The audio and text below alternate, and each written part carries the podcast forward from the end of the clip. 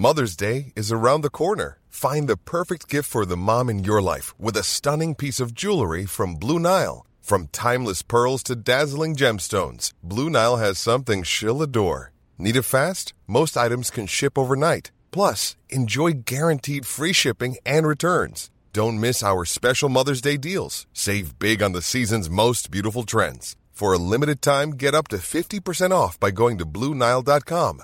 That's Bluenile.com. Heraldo Podcast, un lugar para tus oídos.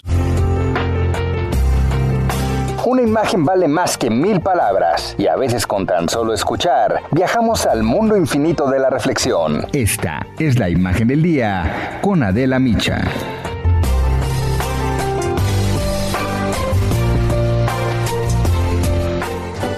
En la mañanera de ayer, el periodista de Univisión, Jorge Ramos, cuestionó al presidente en dos temas en los que efectivamente pues el gobierno no ha dado buenos resultados. Uno es la lucha contra la inseguridad y el manejo de la pandemia. Los errores en estos dos casos son particularmente sensibles debido a que están en juego vidas humanas, pero además en las respuestas que ofreció ayer el presidente dejó ver uno de los grandes problemas de esta administración, el mal uso de los datos. Es imposible combatir al crimen y al coronavirus si no se hace un diagnóstico, un análisis objetivo de la información a la mano. Si con tal de mantener alta la popularidad, pues se distorsionan las cifras y los hechos.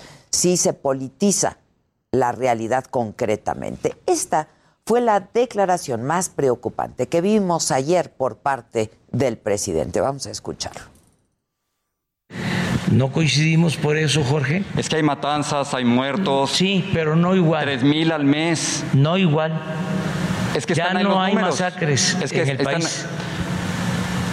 Y lo de Zacatecas, y lo de Aguililla, y lo de Esos son Reynosa. enfrentamientos entre bandas. Ya no hay masacres en el país, fue lo que dijo el presidente. Y esta afirmación no solamente es falsa, sino que es inaudita después de un mes como junio pasado, en el que precisamente las masacres desgarraron a nuestro país. En Reynosa, Tamaulipas, 19 de junio, células del cártel del Golfo llevaron a cabo una serie de ataques coordinados contra la población civil. Murieron 19 personas, de las cuales 15 eran inocentes, que a diferencia de lo que diga el presidente, pues no, no pertenecían a bandas criminales. Dos días después solamente, 21 de junio, otra masacre en Salvatierra, Guanajuato. Asesinaron a siete personas en un taller mecánico. Al día siguiente, 23 de junio, asesinaron a siete personas en Fresnillo, Zacatecas. El 25 de junio, en Valparaíso, Zacatecas, también otra masacre. En una emboscada perdieron la vida 18 personas. Pero el presidente no solo negó este problema, sino que tampoco reconoció, como debiera, la violencia política en las elecciones pasadas. Esto es lo que dijo sobre este tema el presidente ayer. Hubieron ele- ele- elecciones mm, de 160 mil casillas, solo no se pudieron instalar 30. Eh, en este país hay gobernabilidad. El presidente hizo referencia a la relativa paz que se vivió el 6 de junio, día de las votaciones, sin tomar en cuenta que el periodo electoral, todo el periodo de campañas, de acuerdo con datos de la consultora Etelect, es el más violento de la historia de México. 1.066 agresiones contra políticos, de los cuales 102 fueron asesinados. Y ya hemos señalado aquí que 2019 y 2020 son los años, los dos años más violentos del comienzo de una administración. Y en lo que se refiere a la pandemia, pese a los cuestionamientos que se le hicieron, el presidente presentó una cifra que, bueno, es engañosa y este fue su argumento. Ustedes están hablando de 229 mil muertos cuando en realidad las muertes asociadas al COVID son más de 351 mil según la misma página. Yo lamento mucho que un periodista como tú esté desinformado de esta información. Sí. Porque eh, lo otro es calumnia. Y siento pues que eh, es un eh, interés, un sesgo para cuestionar a nuestro gobierno.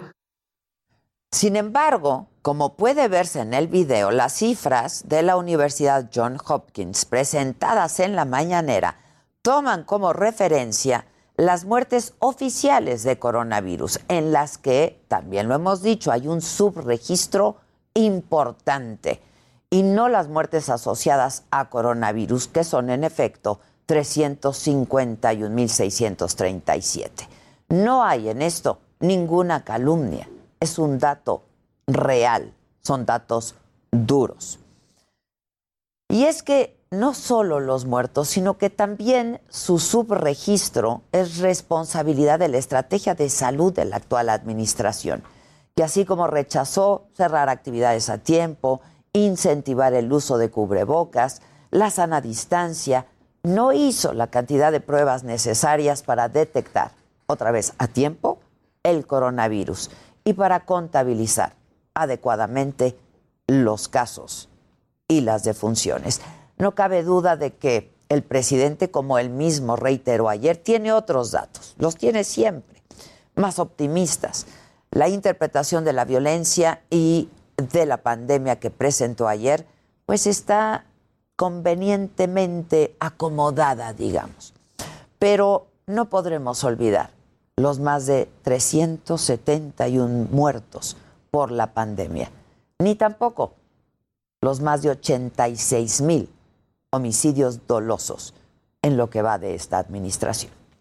Esta es la realidad y para cambiarla, pues el primer paso sin duda es reconocerla.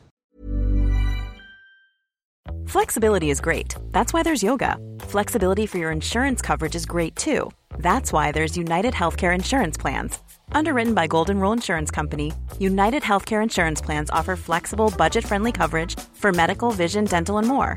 One of these plans may be right for you if you're, say, between jobs, coming off your parents' plan, turning a side hustle into a full hustle, or even missed open enrollment. Want more flexibility? Find out more about United Healthcare Insurance Plans at uh1.com.